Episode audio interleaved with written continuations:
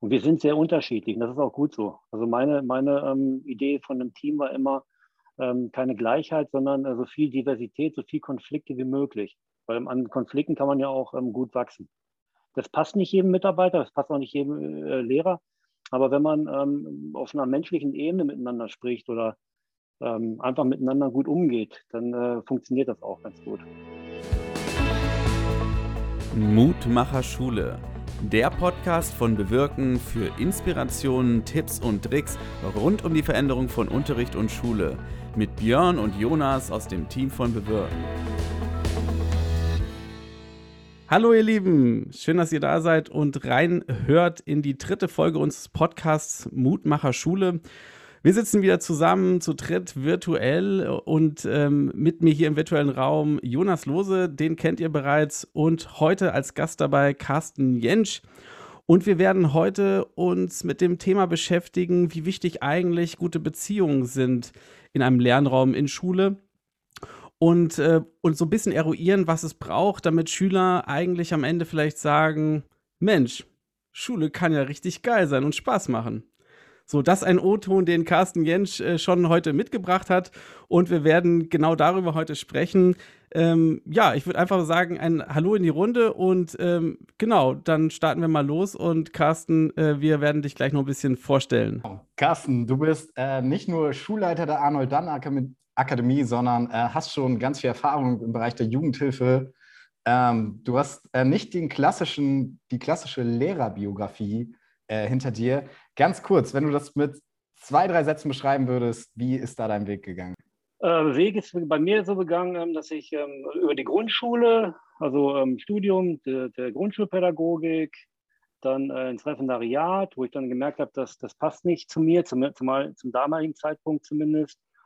Dann äh, wieder zurück an die Uni mit ähm, Magisterstudium und äh, dann zwei Jahre als wissenschaftlicher Mitarbeiter in der Medienpädagogik, dann war das war mir zu viel Theorie, sodass ich gesagt habe, ich möchte nochmal in die Praxis gehen. Habe ich vier Jahre Jugendhilfe ähm, ähm, gemacht und äh, dann seit acht Jahren stellvertretende Schulleitung und seit zwei Jahren Kommissarsschulleitung und äh, ja, also eine, eine, relativ, eine relativ brüchige Biografie.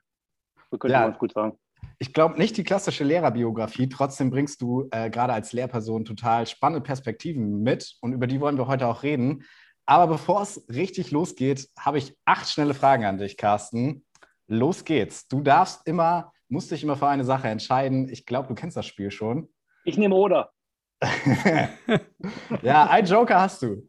Okay, Sommer oder Winter? Äh, Winter. Stuhlkreis oder Gruppentische? Gruppentische. Bier oder Wein? Mm, Bier. Echt?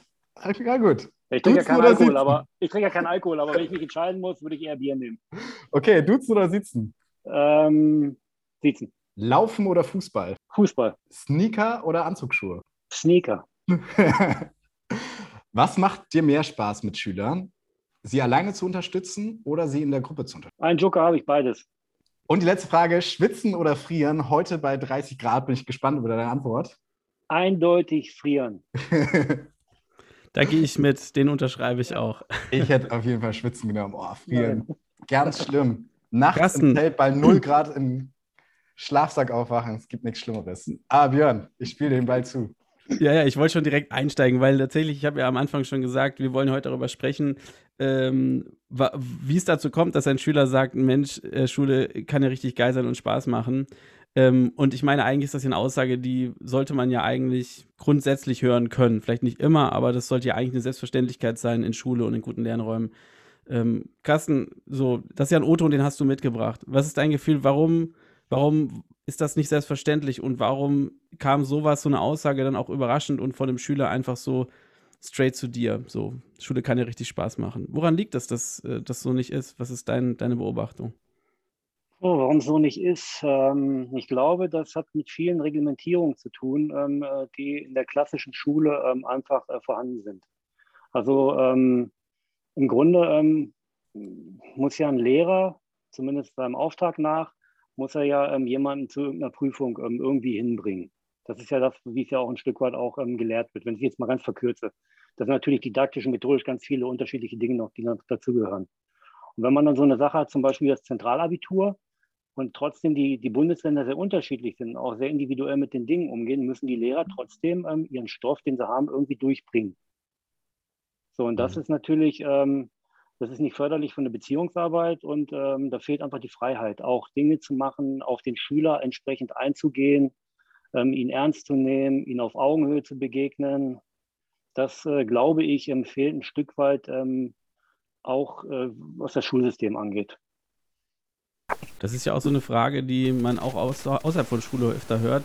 Äh, da wollen wir jetzt vielleicht heute gar nicht so drüber reden, aber vielleicht äh, kommen wir da später noch dazu, und zwar dieses Thema Coach oder Führungskraft. Ne? Also äh, natürlich ist eine Mitarbeiter-Führungskraft-Beziehung was anderes als eine Schüler-Lehrender-Beziehung. Aber auch da stellt sich ja die Frage, kann ich denn beides? Ne? Kann ich bewertet werden und gleichzeitig gut begleitet?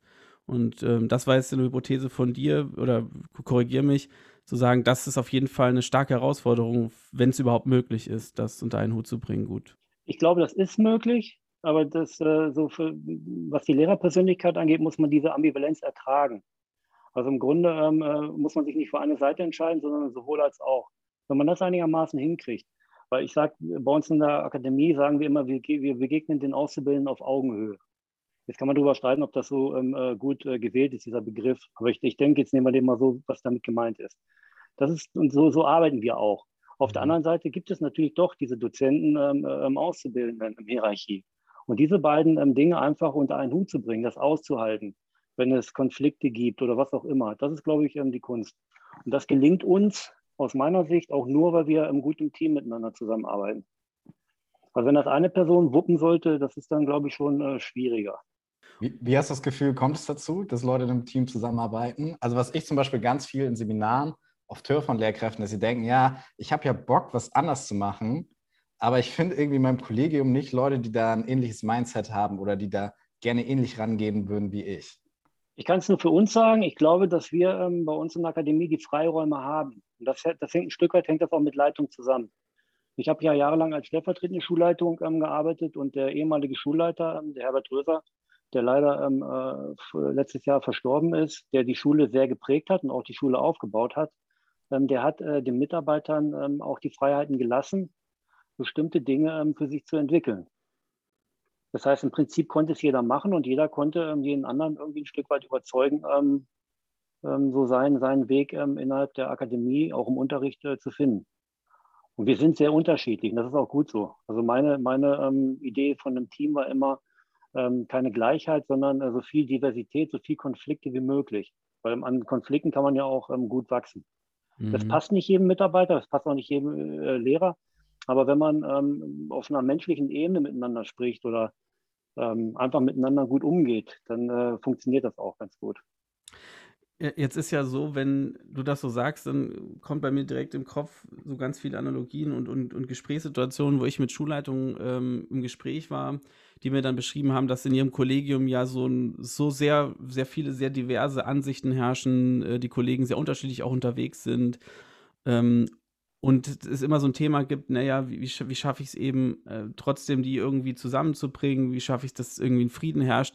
Ich bin gerade am überlegen, ob es das ist, weil im Prinzip, wenn du beschreibst, ähm, es geht viel, um Vielfalt, aber eben auch um konstruktiven, ähm, kritischen Austausch, ist es dann das, also ist eine Hypothese, die ich mir selber gerade stelle, dass ähm, in vielen Schulen es einfach an diesem Thema des Austausches und dem, dem kontroversen Diskurs auch, ähm, äh, ob es daran mangelt, äh, weil jeder macht sein Ding. Das ist doch eigentlich Normalzustand in Schule, oder? Oder also so die, der, dieser Unterschiedlichkeit. Ja, das, das hängt wirklich vom Kontext an. Wir haben, wir haben eine sehr kleine Schule, wir haben fünf hauptamtliche Mitarbeiter und was auch noch wirklich eine ganz große Rolle spielt, das klingt wie eine Nebensächlichkeit, aber wir haben jeder einen eigenen Raum. Das macht auch einen Unterschied, als wenn ich in einer, in einer Großschule, ähm, da ähm, 200 Lehrer sind in einem Raum und äh, sollen irgendwie was äh, zusammen entwickeln. Wir haben mhm. dann, wie gesagt, jeder äh, Dozent hat einen eigenen Raum und wir haben auch bei uns in der Akademie auch Räume, wo wir uns treffen können. Wir haben vor wann war das, vor, vor vier, fünf Jahren, dann haben wir zum Beispiel irgendwann gesagt, ähm, lasst uns doch mal zusammen einfach einmal äh, die Woche oder einmal im Monat oder zweimal im Monat treffen, wo wir, äh, das haben wir Innovationsteam genannt, wo wir einfach nur rumspinnen, wo es nicht darum geht, irgendwas umzusetzen, sondern wo wir ein bisschen rumspielen, ein bisschen rumblödeln. Ähm, natürlich immer im Sinne ähm, der, für die Auszubildenden, dass wir da irgendwie was hinkriegen. Und da sind schon einige Sachen daraus entstanden. Wir haben dann Design Thinking, wir sind dann ins Design Thinking eingestiegen. Ähm, die Frau Lackner, ehemalige ähm, Dozentin, hat das dann in die Hand genommen und äh, wir haben dann mit den Auszubildenden, mit allen, die mit der Schule zu tun hatten, dann auch äh, bestimmte Dinge entwickelt und auch umgesetzt. Und das geht, das können wir machen, weil wir klein sind und weil ähm, die, die, die Schulleitung und aber auch die ähm, Dozenten dafür, ich sag mal, im Großen und Ganzen wirklich offen sind. Ja, aber du sprichst tatsächlich, glaube ich, was, äh, was an, wo ich aus Gesprächen schon ganz konkret eben diesen Mangel auch äh, auf den Tisch geschmissen bekommen habe von, von Schulleitungen, auch von normalen Lehrkräften. Also die Frage, wir haben ja eigentlich gar keine Rückzugsräume, wir haben nicht wirklich Austauschfläche, äh, sondern wir haben einfach nur ein oder zwei LehrerInnenzimmer, äh, müssen ansonsten gucken, wo wir uns einen Raum dazu buchen oder uns irgendwie zurückziehen können gemeinsam.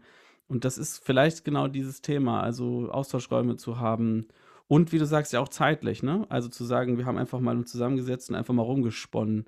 Das äh, höre ich so selten. Also aus mhm. dem normalen Schulkontext. Da heißt es immer so quasi, das auch noch oder dafür haben wir keine Zeit. Das muss total. Ja. Wir, haben auch nicht, wir haben auch nicht die klassische Hierarchie in dem Sinne. Klar, der Schulleiter steht ähm, äh, vollkommen äh, für, die, für die Organisation der Schule, steht er ähm, gerade. In privaten Schulen steht man auch für die Wirtschaftlichkeit gerade ähm, hat, man hat die Verantwortung da, da, dafür, aber wir sind nicht so ähm, reglementiert wie jetzt ähm, eine klassische ähm, staatliche Schule. Das ist einfach so. Und ähm, das, ist, das macht schon einen riesen Unterschied. Jetzt sind wir ja gerade schon bei eurer Organisation und so ein bisschen, wie ihr auch als Team arbeitet.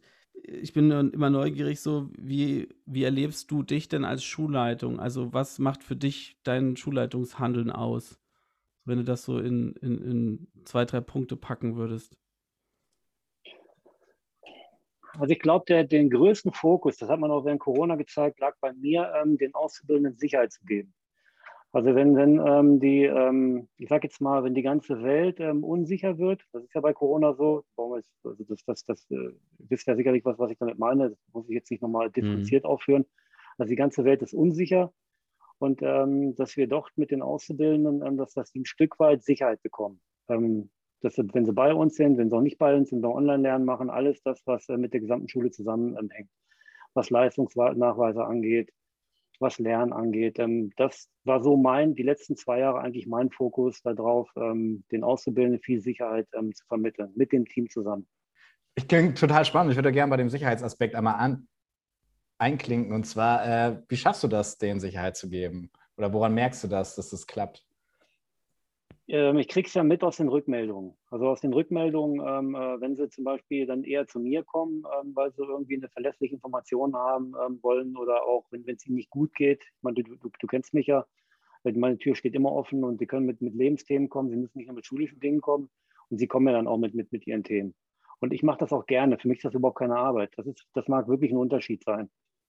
Ja. Ich habe ich hab, ich hab da, mal, hab da mal eine Erfahrung gemacht. Ich war mal so zwei Jahre lang ähm, in der Fachbereichsleitung von einem Träger, wo ich auch für andere Schulen zuständig war, in vielen Gremien arbeiten. Und äh, wenn ich dann äh, wieder zurückgekommen bin an die Akademie, um den Dienstwagen zum Beispiel zurückzubringen, ich total platt war und ein Auszubildender hat irgendwie gerade eine Krise gehabt und hat gesagt, hier können wir nochmal miteinander reden. Habe ich dann meistens gesagt, äh, ich glaube nicht, dass jetzt was Professionelles von mir kommt, aber wir setzen uns zusammen. Und dann habe ich das halt gemacht. Und dann habe ich aber gemerkt, dass dies für mich überhaupt keine Arbeit war dann habe ich noch danach äh, zwei, drei Stunden mit demjenigen zusammengesessen und ähm, haben äh, die Dinge besprochen, die zu besprechen sind. Ja, cool. Also ich merke das, ich merke das im Prinzip aus der Rückmeldung von den Auszubildenden. Ja. Ja, jetzt war ich ja vor einigen Jahren, also ich kenne ja, ich kenne ja die Arnold Dannmann Akademie sehr gut. Ich war selber Schüler der Arnold Dannmann Akademie und durfte Carsten auch damals noch als Herrn Jensch immer im Unterricht in Psychologie und Medienpädagogik erleben. Und ich habe das eben auch so erlebt, dass eben die Wege zu den ja, Dozenten kurz waren, dass es äh, total okay war. Irgendwie, du hast gerade schon angesprochen, es gab eigene Räume für jeden Dozenten. Das heißt, man konnte irgendwie ins Büro kommen, auch mal irgendwie mit einer, irgendwie mit einer Frage, vielleicht auch was Witzigen um die Ecke kommen. Das war eben okay. Und ich glaube, also für mich war das was sehr Prägendes und Besonderes, eben diese Anknüpfungspunkte zu haben oder äh, Leute zu haben, ja, zu denen ich auch wirklich äh, hinkommen kann. Äh, jetzt ist, denke ich, dass es für einige, die vielleicht auch gerade zuhören, vielleicht auch ist so, okay, ist ein bisschen was anderes. Ähm, vielleicht kannst du noch mal gerne für Leute, die sagen, hm, kommt mir gerade irgendwie ein bisschen, bisschen komisch vor, das an so einer normalen Schule. Vielleicht kannst du generell zu eurem Beziehungskonzept oder zu eurer generellen Idee an der Schule, wie, ihr Beziehungen zu ähm, euren Auszubildenden lebt. Vielleicht noch mal so ein paar Sätze, um das mal zu skizzieren, in den Raum werfen. Im Grunde, im Grunde versuchen wir, ähm, den, den Auszubildenden als ganzen Menschen zu sehen. Das klingt jetzt ein bisschen so pauschal, aber jetzt nicht nur, ähm, der ist nicht nur Schüler, sondern er ist im Prinzip, hat ja auch noch ganz andere Persönlichkeitsanteile ähm, und ihn doch ganzheitlicher zu sehen. Und ähm, ja, als ganze Menschen, als ganze Persönlichkeit mit, mit den unterschiedlichsten Anteilen, die jemand hat.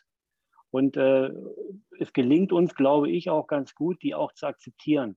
Also wir müssen jetzt, wenn einer irgendwie schräg unterwegs ist, dann müssen wir jetzt, den müssen wir nicht gleich irgendwie kontrollieren oder bestrafen, sondern wir können damit arbeiten.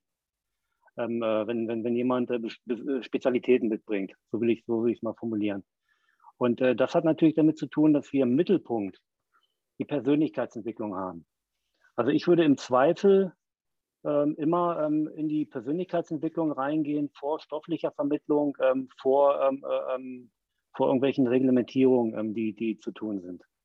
Das heißt, und ich glaube auch, dass die Kollegen ähnlich strukturiert sind. Das heißt, dass, dass, wir, ja, dass wir mit, dem, mit den Menschen, mit der Persönlichkeit arbeiten. Vor dem Stofflichen, so würde ich es mal formulieren.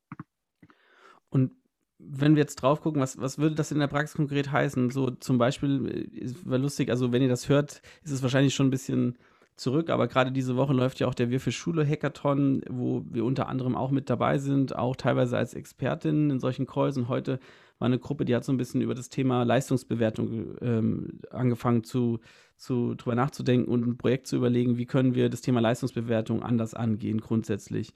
Und wenn du jetzt sagst, so Wissensvermittlung eher zweitrangig, Persönlichkeitsentwicklung eher vorrangig, ähm, von der Wichtigkeit, von der Priorität auch, wie geht ihr dann in der Praxis grundsätzlich denn damit um? Also wie, wie spiegelt sich das dann wieder in der Leistungsbewertung, die am Ende ja irgendwann systemisch trotzdem kommen muss? Wie gehst du da für dich um oder ihr generell als Schule? Also die Leistungsnachweise müssen natürlich erbracht werden. So, ähm, ich persönlich habe das immer ein Stück weit, ich kann es nur für meinen Unterricht sagen, weil das, das könnte Jonas besser sagen für die, für die anderen Kollegen. Ähm, ich habe es immer für mich so gehalten, ähm, auf der einen Seite gibt es das Formale, ich habe es immer für mich formal genannt, die Leistungsnachweise. Und da bereite ich die, das ist auch mein Job, ähm, die Auszubildenden daraufhin vorzubereiten, ähm, dass die Leistungsnachweise auch hinbekommen. Weil sonst schaffen sie den Abschluss nicht. Das ist aber das Ziel unter anderem. Wenn man da ein Stück weit einen Haken dran machen kann, dann kann man ähm, die anderen Sachen, also die Persönlichkeitsentwicklung gehen und auch ähm, ähm eher in die Richtung äh, ähm, Themen besprechen, die vielleicht auch den Auszubildenden Spaß macht, Spaß machen. Wir haben aber nach wie vor den riesen Vorteil, dass unser Rahmenplan, also unsere Lehrpläne sehr offen sind, sehr offen gestaltet. Das heißt, wenn ich mir den klassischen Lehrer vorstelle in der Schule, das, was jetzt ja auf mich auch zukommen wird, ähm, das ist sehr, sehr reglementiert und die haben nicht diese Freiheiten, das zu tun. Das, das ist halt echt ein äh, Problem, würde ich, würde, ich, würde ich so formulieren. Das, das ist einfach nicht gegeben.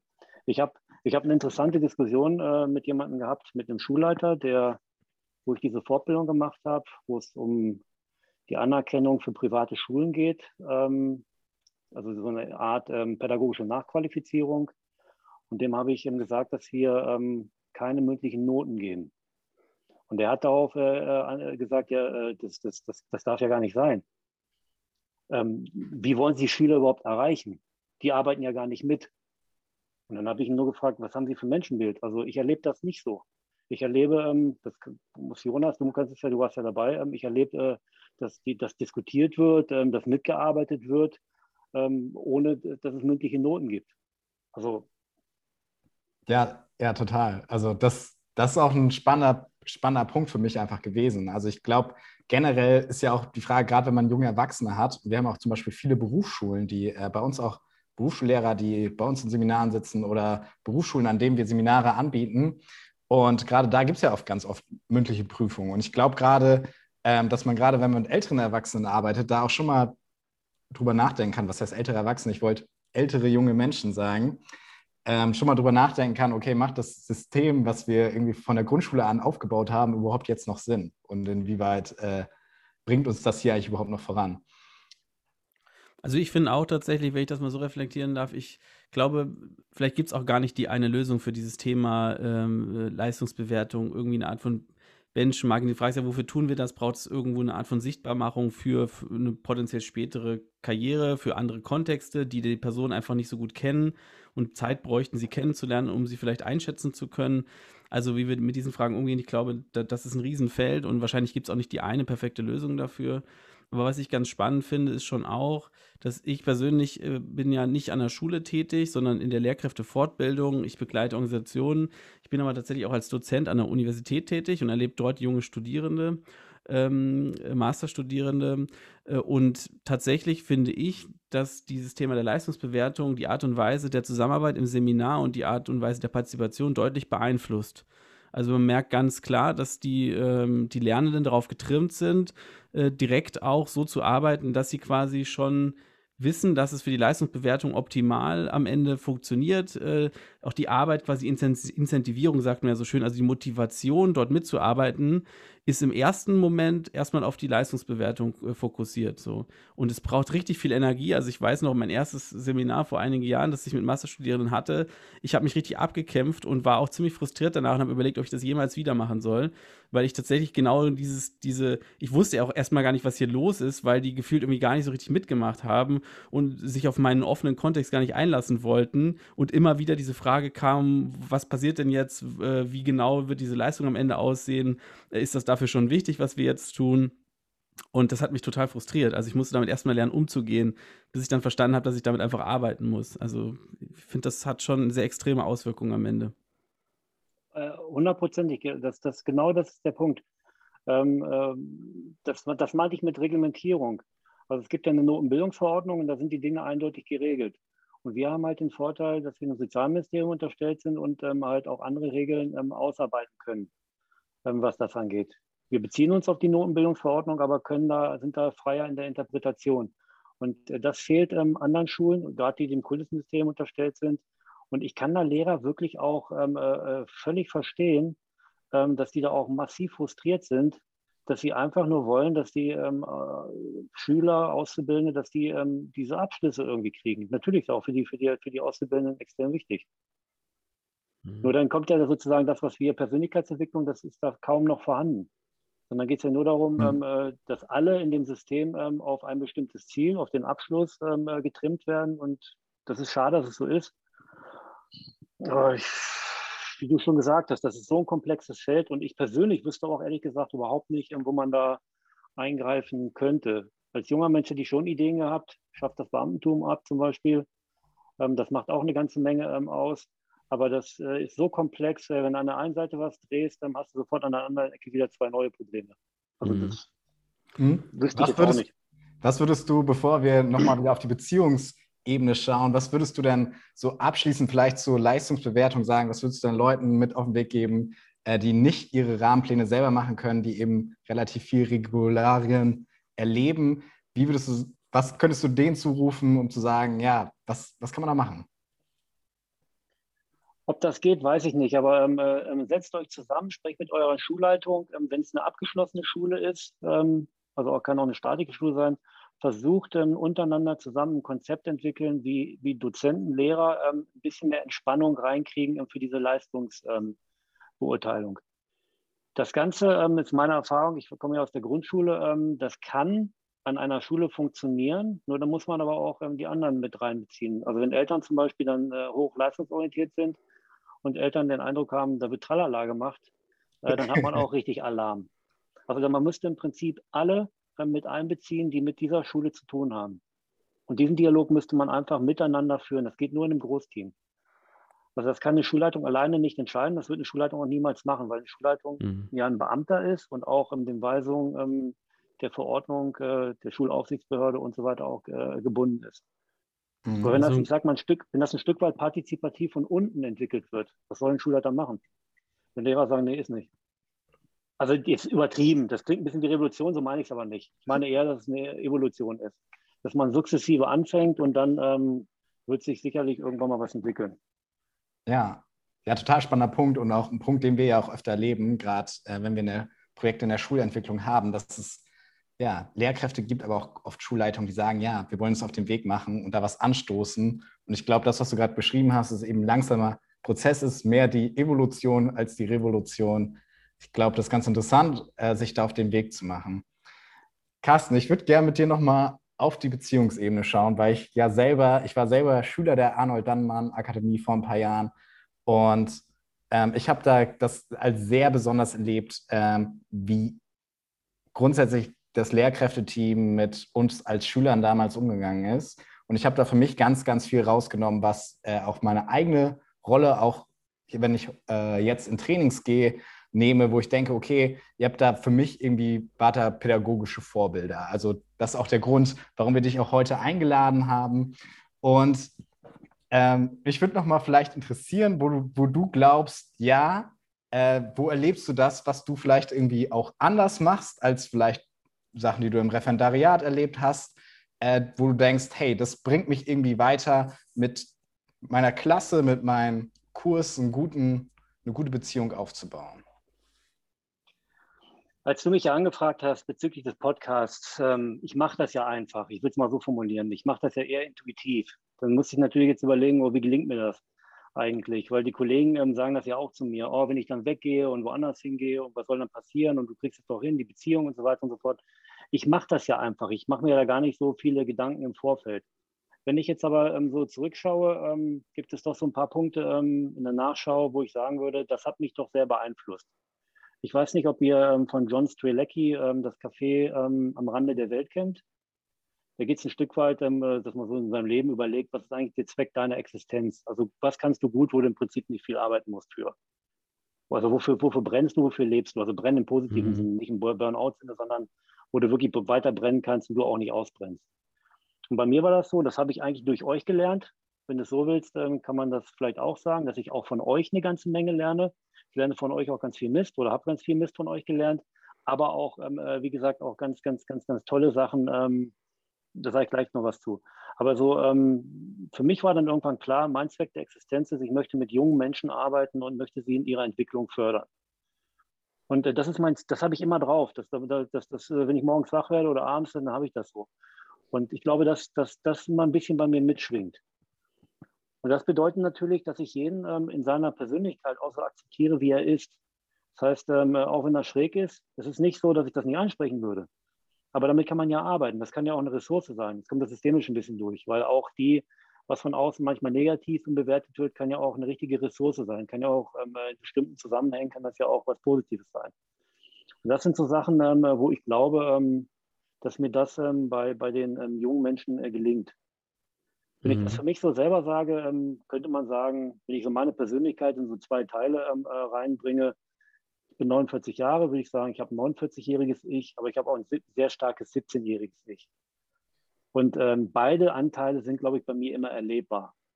Das heißt, ich kriege natürlich auch eure oder die Perspektive von den Auszubildenden, kriege ich natürlich dadurch durch den 17-Jährigen, kriege ich ein Stück weit mit. Kann aber auch, wie gesagt, als 49-Jähriger agieren. Und irgendwie muss ich eine Mischung hinkriegen. So. Das, das glaube ich, hat was, was mit äh, Beziehungsarbeit zu tun, aber auch ähm, mit Selbstreflexion. Das bei mir, oder ich will es mal andersrum formulieren, je mehr ähm, ich meine eigene Persönlichkeit akzeptiere, gelingt es mir auch anderen Menschen, ihren Persönlichkeiten zu akzeptieren. Da sind ja zwei richtig wichtige Punkte drin, wenn ich die, also die ich rausgehört habe. Das eine ist ja, wie du so schön gesagt hast, dass ganz viel Positives, ganz viel Mist auch gelernt von deinen Schülerinnen und Schülern im Sinne von, du hast gelernt. Also auch du als, äh, als Lehrender, als Lernbegleiter, wie auch immer man das formulieren mag, bist eben auch ein Lernender. Also das heißt, es ist ein Prozess, der ist keine Einbahnstraße. Die Begrifflichkeiten sind aber ja häufig missverständlich. Ne? Und man erlebt ja auch viele Lernkontexte, die nicht so aufgebaut sind. Das ist ja auch eine Frage des Mindsets. Also das habe ich stark rausgehört und das, das nehme ich auch mit. Und das Zweite, was du gesagt hast, ist, glaube ich, auch so ein Thema, was wir in vielen Kontexten als unstimmig erleben und wo, glaube ich, wir auch gesellschaftlich eine ganze Schippe drauflegen könnten und sicherlich auch für die Lernräume, also auch für Schule, ist dieses Thema von äh, äh, ich bin okay, du bist okay. Also aus der gewaltfreien Kommunikation oder aus der Trans Transaktionsanalyse, wer sich mit solchen Themen beschäftigt, ähm, kennt ja solche Aussagen wahrscheinlich. Ähm, und das klingt erstmal so fast schon psychedelisch oder wie auch immer, so nach dem Motto, ja klar, ja okay, aber da steckt ja ganz, ganz viel drin. Ähm, also die Würde jedes Menschen ist unantastbar und äh, ich bin okay und du bist okay, selbst wenn ich deine, dein Gesicht nicht riechen kann oder deine, meine Nase mir nicht gefällt, ähm, kann man ja trotzdem mit dieser Attitüde mit Menschen in den Kontakt gehen und wie du gesagt hast, also auch Stärken erkennen, die ich vielleicht selber für mich auch gar nicht gut finde, aber die man ja immer so wertschätzen kann. Also da finde ich das ein ganz wichtiger Aspekt. Mhm. Also ich habe das mal für mich so formuliert, ähm, es, es, wird kein Auszubildender hinkriegen, ähm, dass, dass er bei mir irgendwie, dass, dass ich den negativ sehe. Egal, was er macht. Selbst wenn es der größte Mist ist, wo ich als Schulleitung reinrasseln äh, muss oder auch als Dozent ähm, irgendwie, das wird er nicht hinkriegen, weil ich ähm, den gesamten Menschen versuche zu sehen. Also das, das gelingt mir, glaube ich, auch äh, in der Regel ganz gut. Und wenn man dann in Kommunikation geht, wenn man die Dinge anspricht, wenn man miteinander spricht, ähm, dann ähm, glaube ich, kann man auch zusammen äh, ähm, was auch entwickeln. Mhm. Und äh, das, das basiert ja bei uns auf Freiwilligkeit. Wie gesagt, wenn irgendwas passieren sollte, wo ich als Schulleitung eingreifen muss, dann mache ich das ja auch. Aber sonst ist den Auszubildenden freigestellt, ob die zu uns kommen. Wir zwingen sie nicht dazu. Also wir sind jetzt nicht so, dass wir, ähm, äh, ja, du musst dich entwickeln. Also so ist es natürlich nicht, sondern ähm, äh, wenn sie wollen, kommen sie. Und da findet jeder Auszubildende ähm, äh, einen unterschiedlichen Dozenten, der in seiner unterschiedlichsten Art ähm, auch mit den ähm, Auszubildenden umgeht. Mhm. Und ich glaube, das, das spielt auch ähm, eine große Rolle. Und ich, äh, ich sag mal so, das gehört auch zu meinem Selbstverständnis. Ich wäre ja nicht jetzt der, der ich geworden bin, auch durch die Ausbildung. Das meine ich, das meine ich ernst. Ich meine es nicht nur auf der Lernebene. Du hast ja Lernen angesprochen. Ich würde jetzt Lernen und Entwicklung nochmal trennen. Ähm, Entwicklung ist ein bisschen mehr als Lernen. Das heißt, ich entwickle mich auch mit den ähm, Auszubildenden weiter. Das muss ich dir nicht immer zeigen, dass es so ist. Manchmal ähm, lasse ich es auch durchblitzen, aber im Grunde ist das so. Mhm. Das, das hat es für mich immer ähm, äh, ultra spannend gemacht. Danke. Und für mich, ich bringe ich bring auch ein bisschen was, was, oder sag du, Jonas? ja, ich finde es gerade einen total spannenden Einblick. Ich habe gerade für mich im Ohr, oder was ich auch manchmal schon in Seminaren gehört habe, ist Lehrkräfte aber auch sagen, okay, ich muss mich aber auch irgendwie abgrenzen. Also ich kann, natürlich bin ich irgendwie Mentor und Begleiter, aber ich, ich bin ja irgendwie nicht der, deren Freund oder Kumpel. Äh, wie siehst du das? Ich würde das nochmal unterstreichen wollen, Carsten, weil diese Frage wollte ich dir stellen. Vielleicht reichere ich das jetzt mal noch an, dann ist das schon mit drin, weil du das Wort Augenhöhe jetzt ja schon drei, viermal genannt hast. Das ist auch ein Wort, das wir verwenden, zum Beispiel bei uns, ist sogar so ein Unternehmensnamen mit drin, in unserem Organisationsnamen. Äh, Jugendbildung auf Augenhöhe. Äh, und dann aber gleichzeitig zum Beispiel hast du ja auch vorhin in dieser Schnellantwort gesagt, duzen, siezen, siezen. Äh, also diese Ambivalenz steckt ja da drin und das glaube ich, auch genau das, was Jonas meinte. Also da wie, wie gehst du genau mit diesem Spannungsverhältnis um zwischen Augenhöhe und was heißt das für dich und wie kriegst du trotzdem eine Distanz, damit du eben gut in der Rolle bleiben kannst, vielleicht auch dich schützt oder auch dieses Thema Bewertung auch irgendwie darstellen kannst? Also das mit dem Sie, wir sitzen ja bei uns in der Akademie, ähm, die Auszubildenden, das hat, das hat schon ähm, allein von der Sprache her ähm, die Distanz herzustellen. Das klar ist, ähm, wir sind auch... Wie, ich, ich weiß es, aber wie sitzt ihr? Also sag, sagst du Sie Jonas oder wie läuft das? Äh, dich habe ich Lose genannt. ich ich genau. habe aber nur das, das, das ist ein Lose. Ich, ich, nenne eigentlich nur die Nachnamen, aber ich, dann sage ich schon Sie. Also während des Unterrichts und so weiter bin ich bei dem Sie. Also im Grunde eine Mischung, wenn man so will. Ich wollte darauf hinaus, dass es ja an, an vielen Schulen ja auch den Punkt gibt, dass man sagt, ich spreche die Schüler mit Vornamen an, sage irgendwie, äh, Sie, Marius, können Sie hier mal die Tafel wischen, so nach dem Motto. Aber die Lehrperson muss komplett mit Nachnamen gesiezt werden. Also, dass man da so ein so ein Gefälle drin hat. Darauf wollte ich eigentlich hinaus. Passt aber.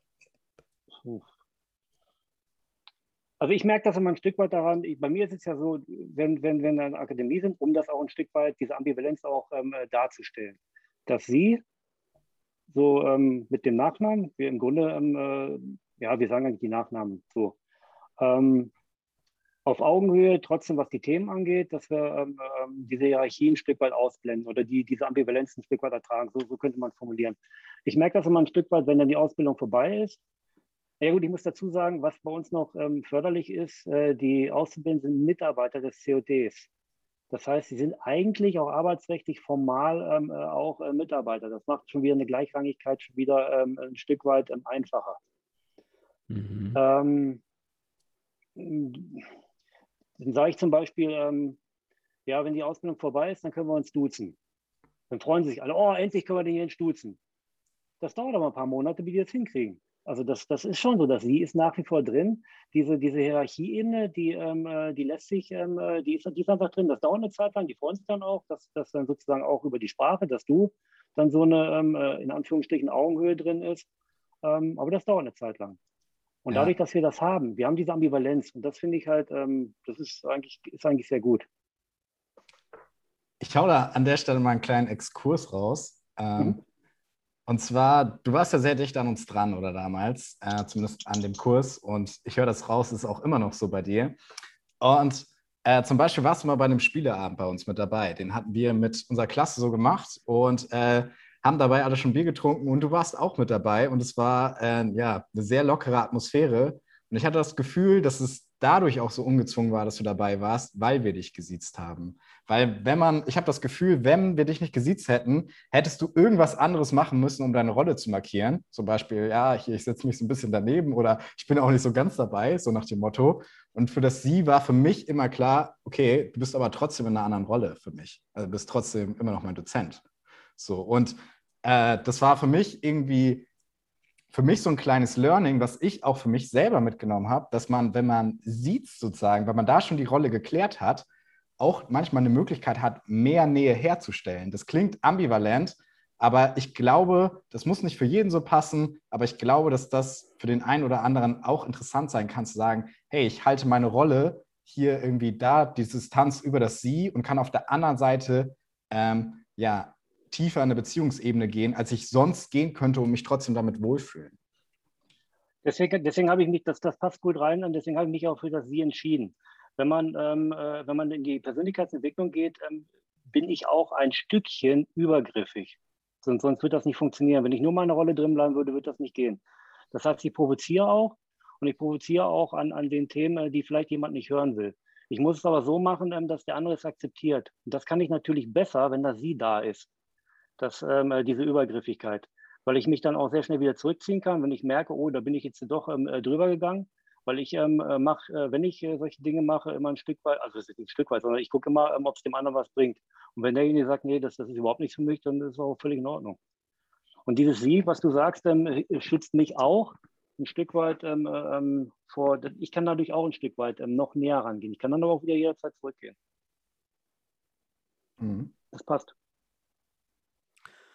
So, wir sind jetzt ja, wenn wir, also wir haben ja schon ein paar Sachen jetzt gesammelt, die man in den Rucksack packen kann für so eine Reise, mehr hin zum Lernbegleiter, ähm, mehr vielleicht auch auf Augenhöhe.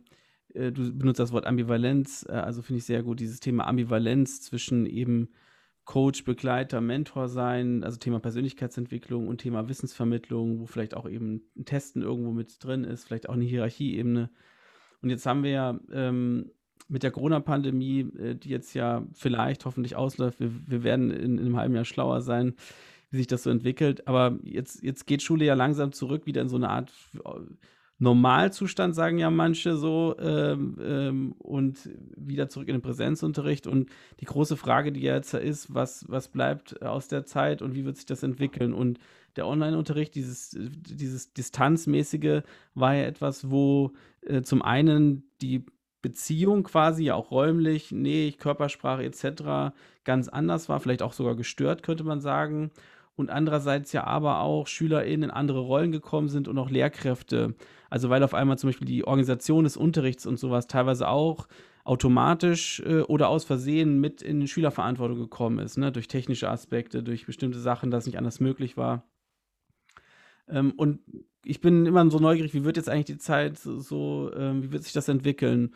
Und deswegen mal so ein bisschen so deine Frage an dich, so, was ist denn so dein Gefühl und was, was wäre, wenn wir jetzt so, ist ja ein Mutmacher-Schule-Podcast, so als, als Message, was würdest du gern den HörerInnen und Hörern, was würdest du gern den deutschen Lehrkräften zurufen äh, aus deiner Sicht? Was, was braucht es jetzt oder was kann man jetzt tun? Okay, Mut machen. das ist jetzt natürlich, also ich, ich, ja, wie soll ich das sagen? Ich persönlich, ähm, ähm, ich finde es mutig, wenn man sich mit der Realität auseinandersetzt. Wenn man, wenn man weiß, was auf einen zukommt und man zusammen ähm, Dinge entwickelt, um äh, damit umzugehen. Was bei uns jetzt äh, an der Akademie sein wird, aber das betrifft eigentlich auch die Schule an sich, ähm, sind ähm, junge Menschen, die in der Pubertät ähm, sich nicht so entwickeln konnten, ähm, äh, wie, wie, sie es gemacht hätten, wenn jetzt Corona nicht da gewesen wäre. Die mussten zu Hause, in ihren, die mussten bei ihren Eltern bleiben, in einer Phase, wo sie sich abgrenzen werden müssen mit den Peers zusammen. Und das sind Dinge, ähm, das sind Themen, ähm, die wir die nächsten zehn Jahre sicherlich noch ähm, in Schulen, auch wir in der, in der ähm, Erzieherausbildung haben werden. Und da muss man ein Stück weit vorbereitet sein. Wir können halt sagen, dadurch, dass wir in die Persönlichkeitsentwicklung gehen, sind wir ganz gut gerüstet, was das angeht. Was Schulen angeht, im Grunde müsste man sich wirklich mal zusammensetzen und sich überlegen, was machen wir denn äh, mit den Jugendlichen, die jetzt wirklich ähm, die letzten anderthalb Jahre hinten runtergefallen sind. Und auch wirklich ähm, überlegen, ähm, wie können wir die jetzt ähm, äh, gut fördern, entwickeln. Vielleicht können wir Eltern mit reinnehmen, dass die gut ja, sich ein Stück weit nachentwickeln. Man kann sich in der Psychologie auch nachentwickeln. Also das, das, das ist ja überhaupt kein Problem. Aber dass man das ein Stück weit begleitet. Wenn man wieder zurückgeht, wie vor der Pandemie, ich meine, der Jonas hat ja, glaube ich, in den vorletzten Podcast und so weiter, ähm, dass wir dahin zurückfallen, wie es noch nie gewesen ist oder so. Ich weiß nicht, du hast irgendwie so, du das ganz cool formuliert. Ähm, wenn man diese, diese, diesen, dieses Mindset hat, ähm, hoffentlich wird es wieder so wie früher, dann äh, fällt mir Mut machen echt schwer. Sondern dass man das annimmt, was, was Sache ist. Das ist dann halt so. dann setzt man sich zusammen und äh, versucht ähm, Lösungen dafür zu entwickeln, was jetzt kommt. Und das äh, finde ich zusammen kriegen wir das hin alleine, ähm, äh, würde ich sagen, äh, probiert es nicht. Sondern setzt euch zusammen, ähm, äh, ähm, entwickelt Konzepte, habt die Jugendlichen im Blick, weil die mussten jetzt anderthalb Jahre Scheiße fressen. Ähm, und ähm, macht da bitte was für die. Und wenn ihr das hinkriegt, dann äh, äh, kriegt ihr auch die Beziehung besser hin, weil die Jugendlichen dann euch das zurückgeben in irgendeiner Form. Cool, vielen, vielen Dank, Carsten, dass du da warst. Danke für dein Statement. Und wenn auch du möchtest, äh, dass du nicht mehr alleine kämpfst, sondern möchtest mich mit Anna zusammentun oder du brauchst coole Impulse, dann melde dich gern bei uns, schau auf unserer Homepage vorbei und auch wenn du Anregungen hast, äh, schreib uns gerne. Wir freuen uns dann auf die nächste Folge. Wir sagen ciao, macht's gut. Mutmacher Schule. Der Podcast von Bewirken für Inspirationen, Tipps und Tricks rund um die Veränderung von Unterricht und Schule mit Björn und Jonas aus dem Team von Bewirken.